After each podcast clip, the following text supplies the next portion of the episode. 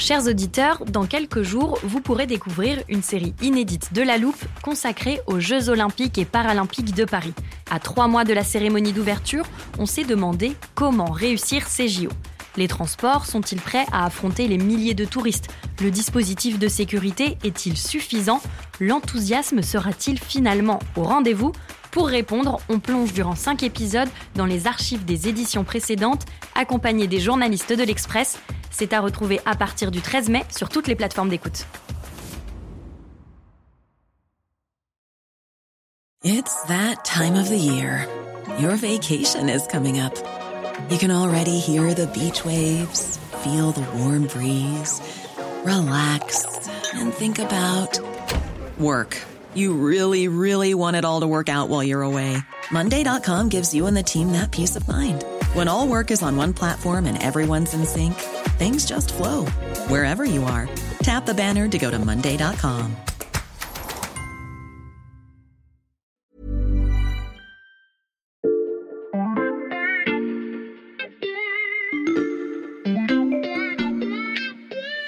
Salut, c'est Xavier Yvon. Cette semaine, la loupe vous a préparé un menu à base de bananes et d'insectes, mais peut-être préférez-vous jeûner. En tout cas, je vous propose de découvrir ou redécouvrir une sélection d'épisodes sur notre alimentation d'aujourd'hui et de demain.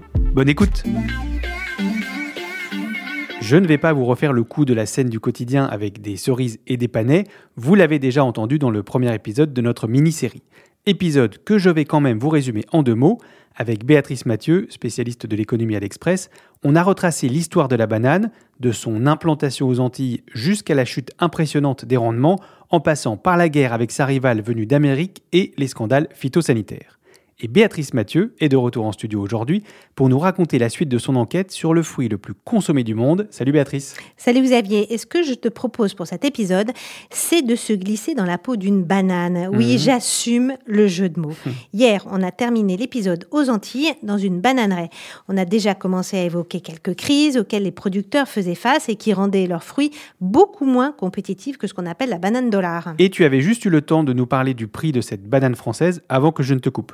Exactement. Alors pour continuer de comprendre le prix de ce fruit et pourquoi c'est toute une filière aujourd'hui qui est en danger, je te propose qu'on fasse ensemble le trajet d'une banane. Alors on prépare le téléporteur. Ok, le voilà. Et avant qu'on parte, j'annonce quand même à nos auditeurs le titre de ce podcast. Épisode 2, la fièvre jaune de la banane. Bon, désolé Xavier, on ne va pas avoir la chance de voyager à nouveau aux Antilles, Mhm. mais je vais t'emmener voir une autre étape très importante pour nos bananes. Hum, Le transport?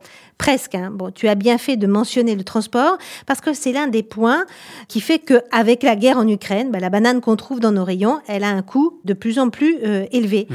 On l'a beaucoup dit ici.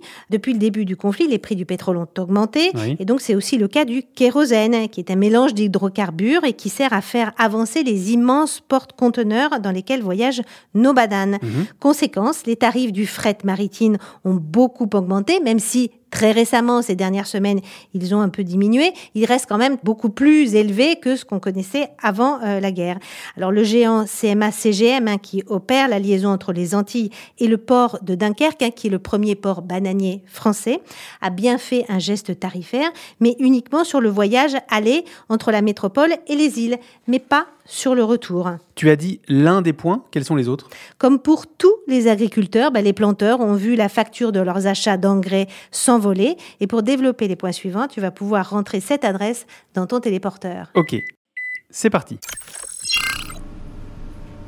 Ah, il fait beaucoup moins chaud qu'en Martinique, Béatrice. Ah oui, c'est sûr, hein, on est dans une sorte de grand garage où la température est très contrôlée. Plus précisément, on est dans une mûrisserie de Ringis. Une mûrisserie, comme dans le verbe mûrir Ben oui, hein, parce que les bananes, elles n'arrivent pas prêtes à la vente, pas prêtes à manger. Ou alors tu te casses les dents Mhm. euh, quand elles arrivent au port de Dunkerque. Alors on va résumer le trajet de nos fruits jusqu'ici. Les bananes qu'on a vues hier, elles sont cueillies vertes, dures comme de la pierre, Mhm. et donc pas mûres du tout. Elles sont ensuite euh, placées euh, dans des camions, elles arrivent sur le port, puis elles sont embarquées dans d'immenses porte-conteneurs réfrigérés. Et pendant ce voyage, en fait, les bananes, elles sont endormies. Mhm. C'est-à-dire qu'on arrête totalement le processus de mûrissage et elles sont maintenues entre 13 et 13,5 degrés dans des containers réfrigérés pendant toute la traversée de l'Atlantique. Le bateau arrive à Dunkerque, puis la banane, eh bien, elle est mise dans des camions eux aussi réfrigérés et elle arrive à Rungis où nous sommes dans cette mûrisserie. Et c'est donc ici qu'elles vont devenir jaunes.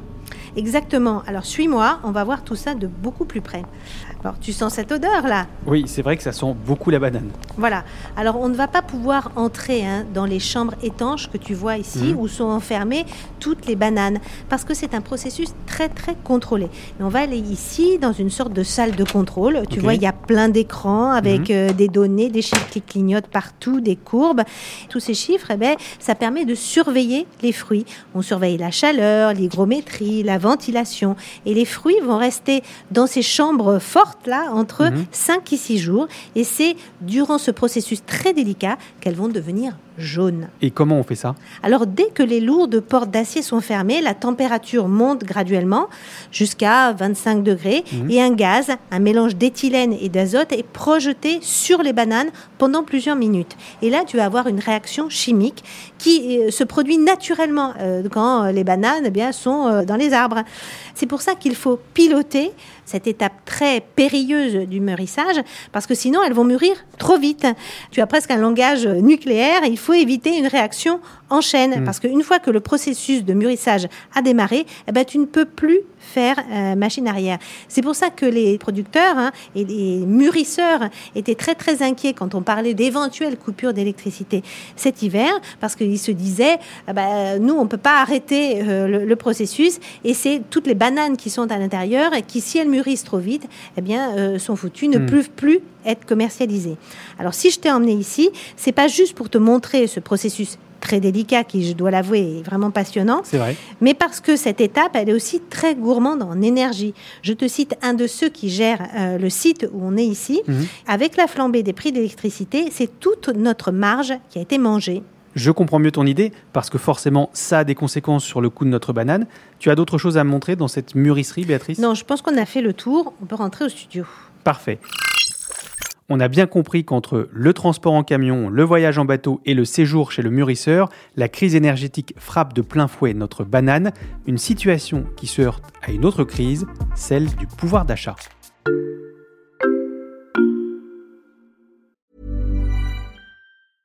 I'm Sandra, and I'm just the professional your small business was looking for. But you didn't hire me because you didn't use LinkedIn jobs. LinkedIn has professionals you can't find anywhere else, including those who aren't actively looking for a new job but might be open to the perfect role, like me. In a given month, over 70% of LinkedIn users don't visit other leading job sites. So if you're not looking on LinkedIn, you'll miss out on great candidates like Sandra. Start hiring professionals like a professional. Post your free job on linkedin.com/people today.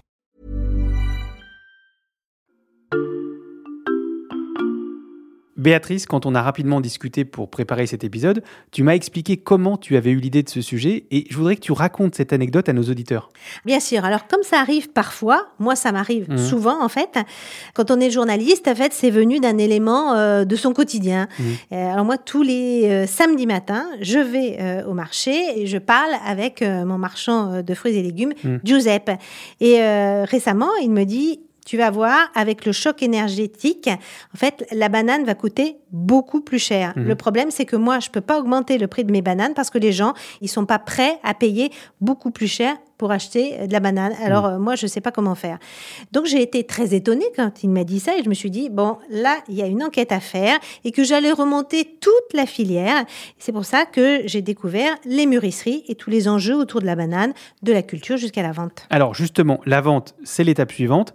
Est-ce qu'on a besoin de reprendre le téléporteur? Bon, j'y ai pensé un moment, mais bon, je pense qu'il n'y a pas vraiment besoin. C'est valable dans les immenses rayons euh, d'un supermarché d'une grande ville, comme pour les étals euh, du marché d'un village. Donc, on va rester en studio. Ok, notre banane a donc quitté sa chambre de réveil dans la mûrisserie. Elle est toute jaune et elle prend maintenant la direction du marché, du primeur, de l'épicerie bio ou du supermarché. Et si on suit la banane qui va arriver au supermarché, eh bien, elle est mûre, mais pas trop quand même. Parce que euh, la banane, elle mûrit très vite. Mm. Et le taux de casse est très très important. C'est même le fruit avec la cerise qui a le taux de casse le plus important de tout le rayon euh, fruits euh, et légumes. Sauf que quand on achète des bananes, et j'en suis sûre que tu fais ça, en général, tu n'achètes pas la main entière. La quand grappe. tu as, voilà, t'as cinq ou six bananes. En général, tu casses, tu en prends deux ou trois. Le problème, c'est que quand tu as cassé la main, eh bien, les fruits qui restent, eh bien, eux vont s'abîmer, ils vont mûrir plus vite, la banane va noircir, et dès que la banane est un peu plus noire, qu'elle a des traces noires un peu dessus, ben, les gens n'en veulent plus, il faut euh, les jeter. Béatrice, depuis le début de notre série, tu nous parles des coûts de production de la banane qui ne font que croître. Et j'ai bien retenu ce que tu avais raconté ton primeur. On ne peut pas augmenter le prix de la banane. Pourquoi c'est pas possible? Alors c'est très compliqué parce que la banane dans un supermarché, c'est le produit d'appel par excellence du rayon fruits et légumes. Mm. Tu feras le test. hein. Quand tu rentres dans le rayon, en général, en fait, tu tombes d'abord sur les étals de bananes. Mhm. C'est le produit d'entrée de gamme. C'est comme ça hein, que les rayons de fruits et légumes sont construits. C'est pas la pomme, c'est la banane. Et c'est le fruit qui est le plus souvent acheté. En France, en fait, on en consomme un peu plus de 11 kilos par an et par personne. Mhm. C'est pas loin de 40% de plus en l'espace d'une décennie. Et en moyenne, chaque ménage en achète 18 fois dans l'année contre 11 fois pour la tomate. Alors, chaque centime compte. C'est pour ça que les grandes enseignes sont très frileuses quand il s'agit de toucher au prix de la banane. Oui, euh, alors il y a quand même eu euh, des hausses récentes. hein. Face à la flambée de tous les coûts de production qu'on a cités tout à l'heure, hein, la grande distribution a fini par accepter les hausses tarifaires qui étaient exigées par la filière entre 10 et 15 Alors reste à savoir comment en fait ces hausses de prix seront répercutées au final auprès du euh, client. Alors on en a beaucoup parlé hein, ici euh, de la crise du pouvoir d'achat. Les Français commencent à arbitrer aujourd'hui. Ils consomment moins de produits frais plus de conserves, moins de viande et plus d'œufs. La sensibilité au prix est extrêmement forte. Or, quand les clients vont vers les fruits, bah, ils vont plutôt vers la banane parce que c'est ce qu'on appelle un peu le fruit du pauvre. De la bananeraie à votre frigo, je vous avais promis, chers auditeurs, qu'on allait découvrir beaucoup de choses autour de ce simple fruit. Et je vais maintenant vous demander de bien garder en tête tout ce que vous avez appris pendant ces deux épisodes, car ça va nous servir pour la fin de notre série. Il est temps d'évoquer les risques qui pèsent sur toute une économie aux Antilles.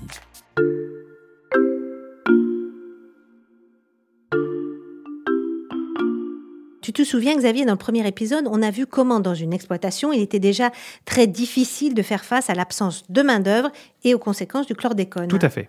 Eh bien, si tu ajoutes à tout ça tous les coûts qui augmentent dont on vient de parler, Mhm. les herbicides, l'emballage, l'énergie, eh bien, Joris, notre producteur de bananes, il perd de l'argent. Ce qu'il me dit, c'est qu'aujourd'hui, on ne peut plus vivre de la banane. Mais le problème, c'est qu'on ne peut pas faire aussi autre chose. Parce que lui, sur son exploitation, il y a une partie de son sol, il n'a pas le droit de planter autre chose que de la banane à cause du chlordécone. Parce que ses sols sont pollués. Et donc, il peine euh, à vivre dignement. Il gagne à peine 700 euros par mois. Et c'est la même chose pour tous les autres producteurs de bananes? Oui, alors j'ai discuté aussi avec le directeur de Banamart, hein, qui est le groupement des producteurs de bananes de Martinique. Ce qu'il me dit, c'est qu'aujourd'hui, la majorité des planteurs ne gagnent pas d'argent. La tonne est rémunérée environ 600 euros et il faudrait 30% de prix en plus pour qu'ils commencent en fait à euh, rentrer un peu dans leurs frais.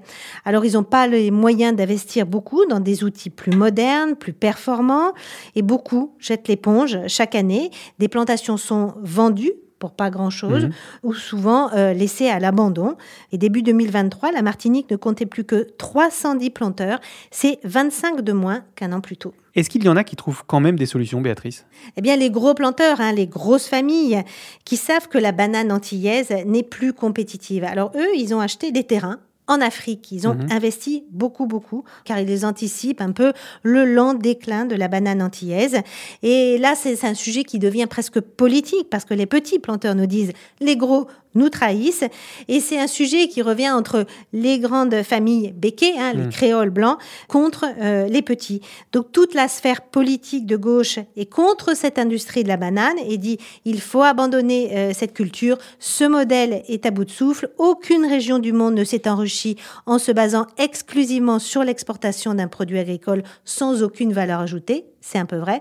Il faut changer le système, sauf que c'est pas aussi simple. Pourquoi? Alors, même si je t'ai dit que Joris avait du mal à trouver de la main-d'œuvre, il n'en reste pas moins que la banane, c'est le premier employeur privé de Martinique.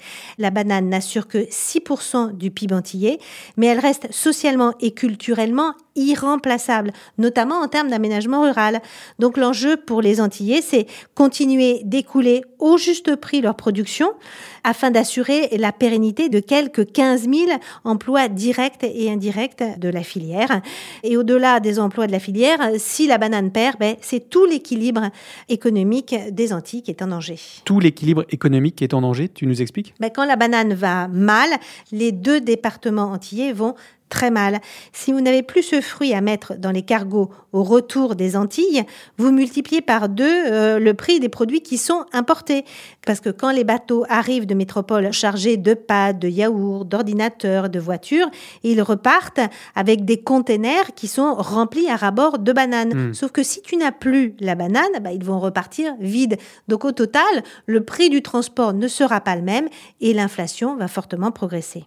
Donc tu vois, Xavier, la bonne idée de départ de tout miser sur la culture de la banane, comme je t'ai raconté, bah, elle n'est plus si bonne. Hein. Les conséquences sont multiples et c'est l'illustration parfaite de la mondialisation et de la sensibilité aux crises actuelles. La promesse est tenue, on a découvert toutes les dimensions de ce fruit du quotidien.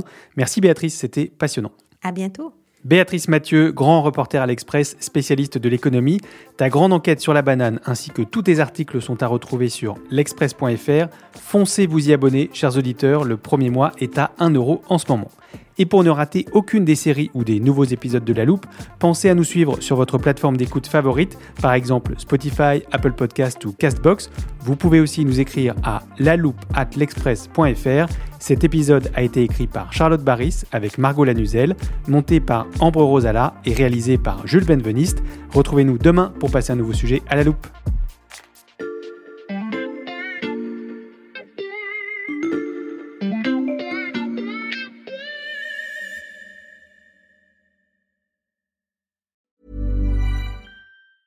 Planning for your next trip?